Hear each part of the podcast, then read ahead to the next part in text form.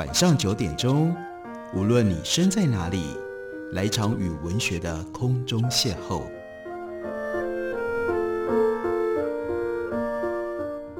杨照谈书，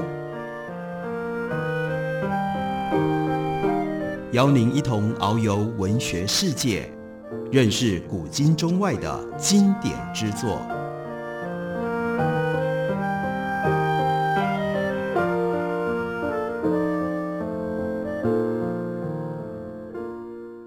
各位听众朋友，大家好，欢迎收听杨照谈书。本节目以台北广播电台 FM 九三点一，每个星期一到星期五晚上九点为大家播出。我是杨照。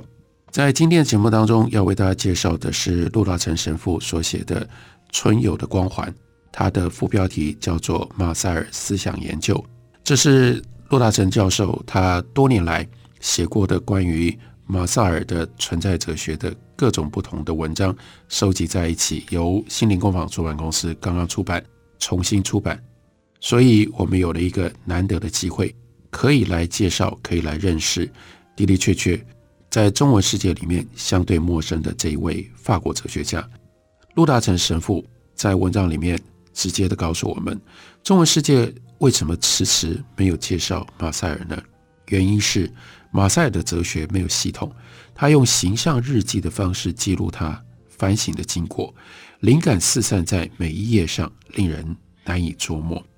陆大成神父他自己在法国巴黎第四大学念哲学博士，他的指导教授是一位非常有名、很杰出的法国的哲学家 Emmanuel Levinas。那 Levinas 教授指定给他的题目叫做“奥秘与意识”，它的特点也就是难以捉摸。陆大成说，那个时候他感觉到非常的惶恐。花了五年的时间才交卷，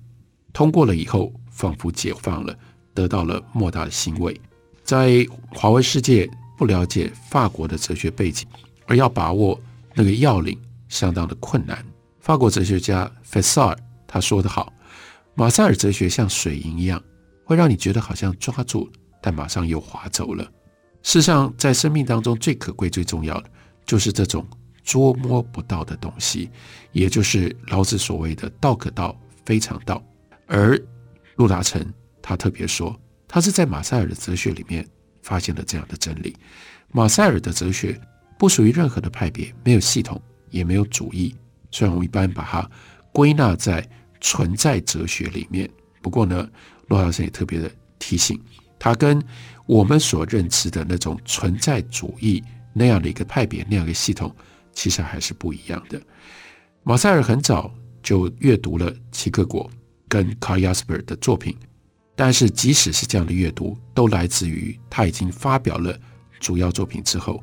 二次世界大战末期，他才接触到海德格和沙特的作品。从沙特的《存有与虚无》这本书里面，他看到沙特的作品，他看到沙特的思想凝固在可以表达的方程式里，也就是。一句一句的话里面，就不再有询问的特色，不再是一连串的问题，已经没有办法问了，因为他都是在说，都在给答案，所以这样的哲学就慢慢僵化、退化了。当沙特如此重视存在主义的时候，真正有存在思想的哲学家就开始抛弃存在主义这个名词了。因此，海德格明白地说，他自己不是一个存在主义者。他也不是一个无神论者，虽然沙特把他归在存在主义当中无神论的这一派，卡亚斯伯则说存在主义宣布了存在哲学的死亡。齐克果更早就说过，我不属于哪一家的哲学。齐克果甚至否认自己是一个哲学家。马赛尔在一九四七年发表了《基督存在主义》这本书，但是随即两年之后，一九四九年。他又否认存在主义的这个名称。马赛尔一切哲学的基础是存在，但所谓的存在不只是存在，而是存在发现自己的那一刹那，那一刹那 existential 存在开始奔流，奔流的时候，存在抛出去的那一刻，就是存在最高峰的那一刹那。所以马赛尔的哲学不只是空间的存在，而且是。特定的时间、存有时间的那一点，它的存在概念的演变，从开始的时候，时空中的存在，到存有化的当下，到叫做临在性存在。所以马塞尔曾经说过：“神不存在，指着神没有活在这样的一种物理的具体的时空当中。但神不存在，却是它是一个 being，它没有 existence，但是它是一个 being，这就叫做临在。存有跟本质的分别，存有呢肯定整体，个体是全面的临在，而不是一个抽象的概念。我们。从抽象的角度去理解个体、个人是一回事，可是个体的生命的体验，这是一个完整的临在。理性化的哲学没有办法探出到这一部分，所以马塞尔反对唯心论，因为唯心论已经让存在抽象成为概念，因此就变得苍白无力、不具体。他要让存在恢复一个活生生的生命，要具体。一九四九年。马塞尔出版了《存有的奥秘》，在书里面叙述存在经过存有而具有的一种奇特的奥秘性，也就是问题。问题是可以放在前面加以处理的。奥秘只有两个层次，有双重性，它不只是问题，而是把问问题的那个人也都包含在内。因为自己在问题里面，在奥秘里面，所以你就没有客体性。在中文世界里面，我们因为缺乏马塞尔生命当中的那种宗教的体验，所以，而且他的哲学又如此难以捉摸，所以很少有人敢提或者是介绍他的哲学。在马塞尔四十岁叛依天主教之前，他另外一个重要的体验来自于音乐，尤其是来自于巴哈的音乐，他受到。巴哈音乐的影响，而有那种非常奇特的，像是被光照耀，得到了特殊恩宠的体会。在听巴哈的音乐的时候，他就会感觉到自己的内在被碰触到，感觉到自己因为那个音乐而成为了另外一种存在。如果没有很深的信仰，就不容易体会马塞尔哲学当中最奥妙之处。第二次世界大战之后，在重建。战后的复兴，全世界仍然难以摆脱战争的阴影，普遍倾向于虚无主义，所以沙特、卡缪他们的存在主义大行其道。但是对应于沙特跟卡缪强调存在先于本质，然后呢，人没有任何的本质可以依赖，人必须要勇敢而且诚实的，在没有任何定义、没有任何可以依赖的情况底下活下去。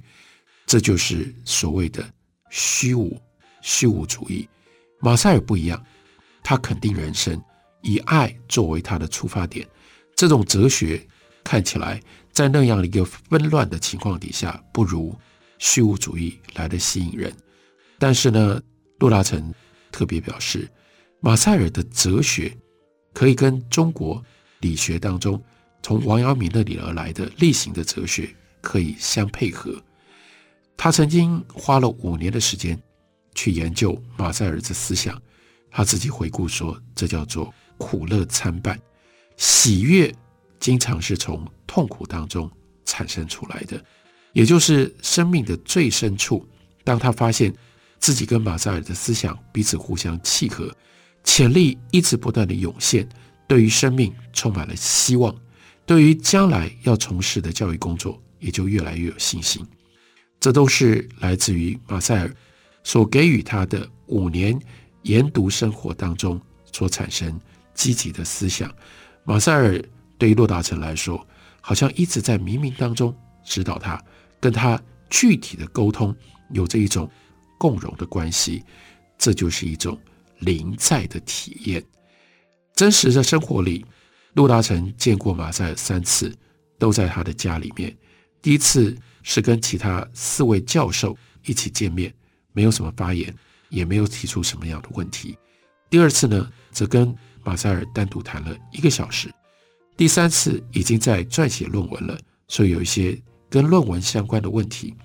因为马塞尔和洛达城的指导教授雷米纳两个人在很多看法上有不一样的意见，所以呢，雷米娜就建议三个人一起讨论。不过在这次见面之后，本来预定还要再进一步加以讨论的那个约会之前，马塞尔就去世了。马塞尔在一九七三年十月去世，以至于陆大成失去了最后跟他讨论相商的机会。不过，陆大成后来又有幸跟马塞尔的家属，也就是他儿子的家庭交往，成了非常好的朋友。所以到了一九七六年的六月，这时候陆大成完成了他的博士论文，马塞尔的儿子家人还参加了他的论文考试，借由认识他的家人，接近马塞尔最亲近的人，也帮助陆大成了解了马塞尔他活泼的生命哲学，并且找出了马塞尔的遗迹，还有他哲学真正蕴含的地方，存在究竟是怎么一回事？这是马塞尔一辈子念兹在兹的，而在这个后面的背景，也就是笛卡尔的方法论。笛卡尔认为存在是建立在思考跟逻辑上，所以称之为叫做“我思故我在”。方法论的第一步是我怀疑，这种方法可以建立在科学界，但是对于我们真正人生生命的体验，却是一个。很令人遗憾的错误，这是陆大成的看法，也是他用这种方式帮助我们介绍我们接近马塞尔哲学思想其中的一个重要的提醒。我们休息一会儿，回来继续聊。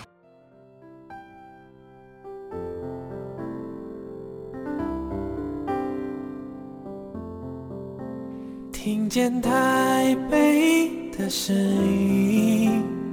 拥有颗热情的心，有爱与梦想的电台，台北广播 FM 九三点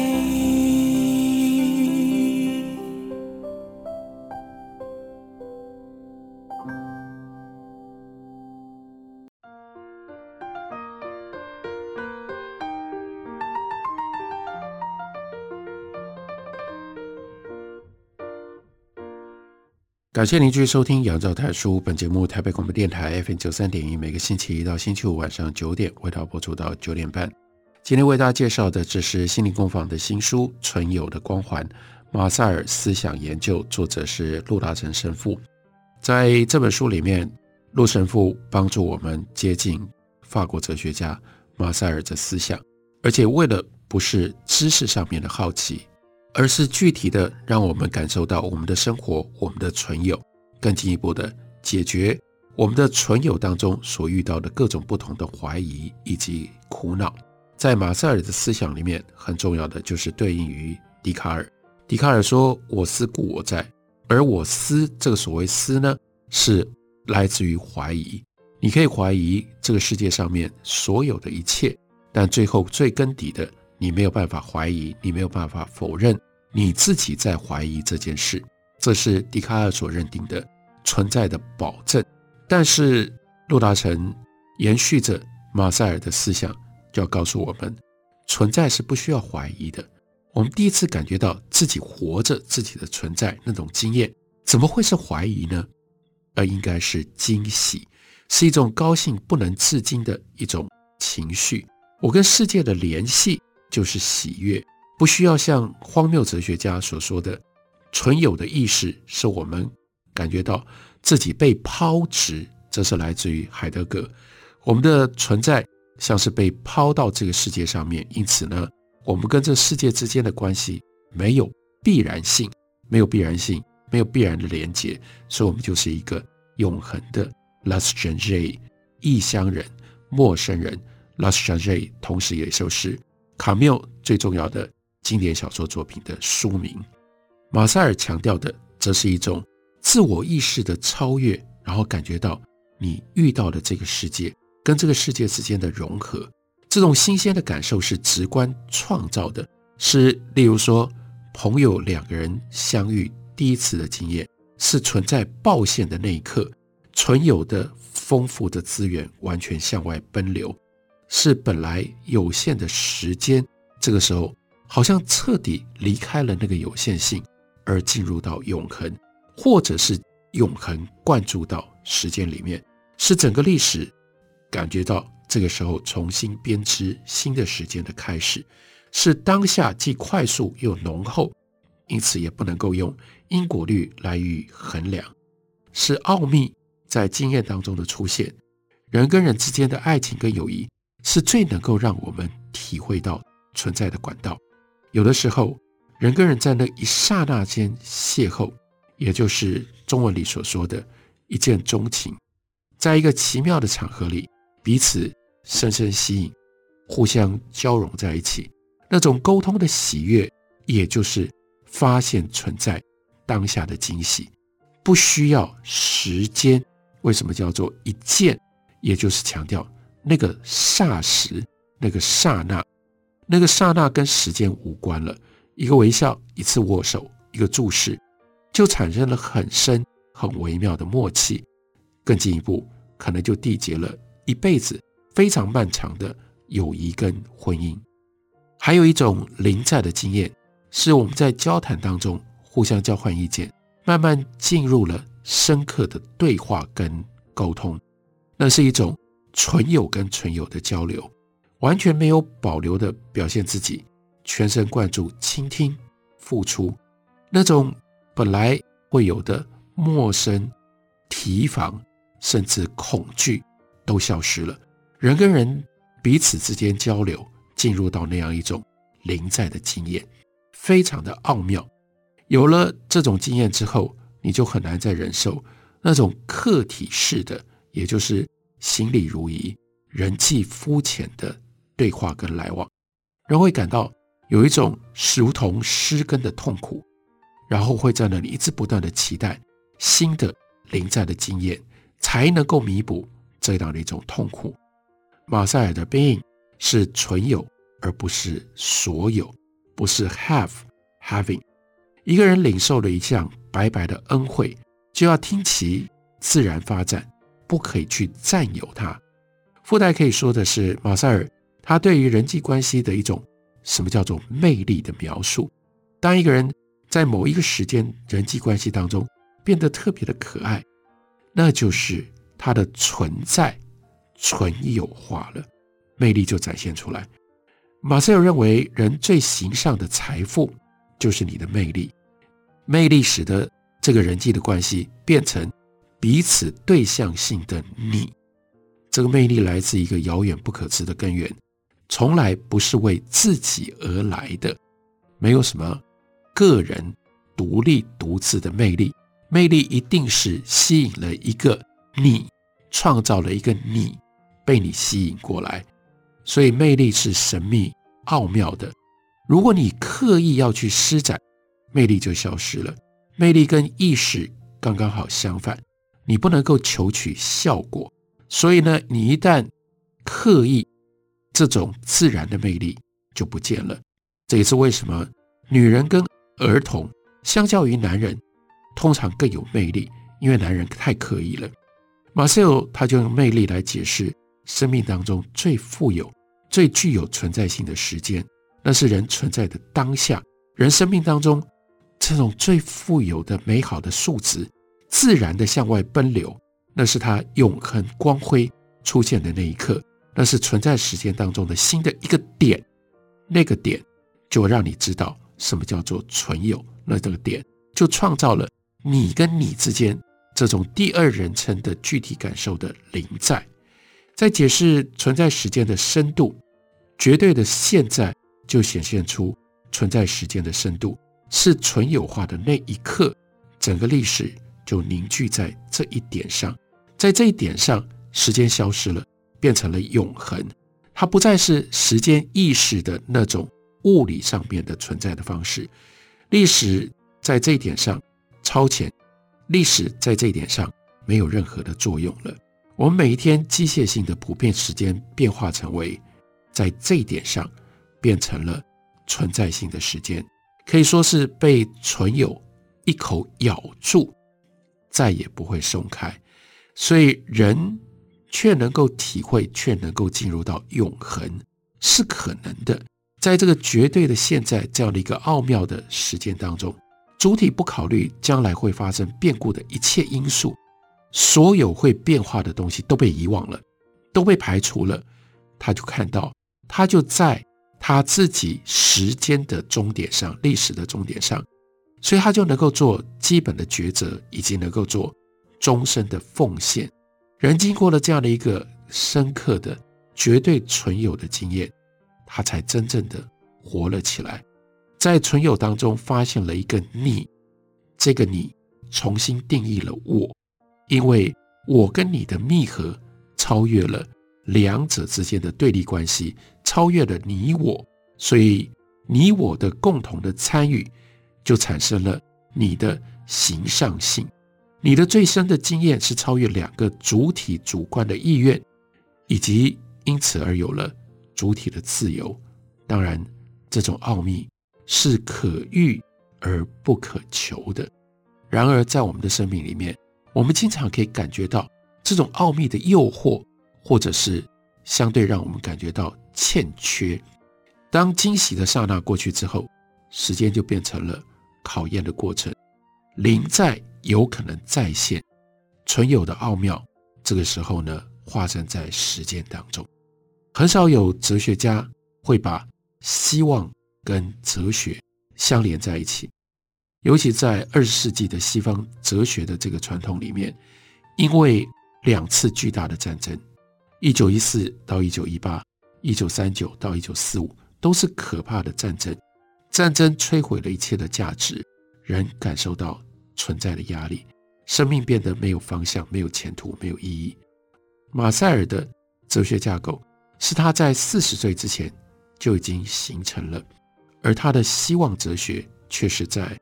四十岁之后，尤其是他受洗皈依天主教，有了宗教信仰而形成的。对于马塞尔来说，形上学不是别的，就是要驱走绝望之魔。我们为什么要离开世俗，离开现象，进入到形上的领域，更高的这个领域当中，就是要让我们摆脱当下现实的时间跟空间各种不同变化的因素，会给我们带来的一种绝望的感受。马塞尔认为，希望这个词最能够代表他的哲学。马塞尔在二十世纪把法国思想从荒谬跟失望当中拯救出来。我们看到人经常会陷入到绝望，因为时间在考验存在，让他面临挫折，面临失望。尤其人在中年之后，更经常被这种空无感所侵扰。另外，你会遇到出卖、背信、疏离、死亡，这些都会导引，让我们走向失望。而马塞尔也会感觉到这种生命的压力，不过他在遇到这种生命压力难以忍受的时候，他就借由听音乐、读书，或者是跟朋友来往，把自己从这种不存在的状况底下拯救出来。他之所以能够作为希望的先知，正因为他曾经忍受过许多失望性的痛苦以及存在的磨蚀，他是那个时代。经历过战争，被战争给掏空的生命当中的其中的一员。可是呢，这种痛苦，他明白不可能由科技来解决。如果要用科技、用理性掌握全部的生命，生命逃脱出来，就只能够面临失望。技术把现存的世界看成了一堆问题，把这些问题总和加在一起，于是存有就是问题，就把存有的价值给降低了。而且科技永远看不到事物背后应该要有更深的价值，这就是为什么马塞尔他反对科学主义。当我们面临深渊跟悲剧的压力的时候，我们必须要靠我们自己的潜力跳跃出来，而能够有这样的潜力，就必须是肯定而不是否定。马塞尔的存在哲学有这样面向希望。然后呢，强调肯定的这一面，用这种方式，马塞尔的哲学对于人生的许许多多的问题，就不止提供了不同的解读，而且提供了不同的体会。这是骆大成所写的《存有的光环》，马塞尔思想研究，帮助我们进入到法国哲学家马塞尔的思想世界。感谢你的收听，明天同一时间我们再会。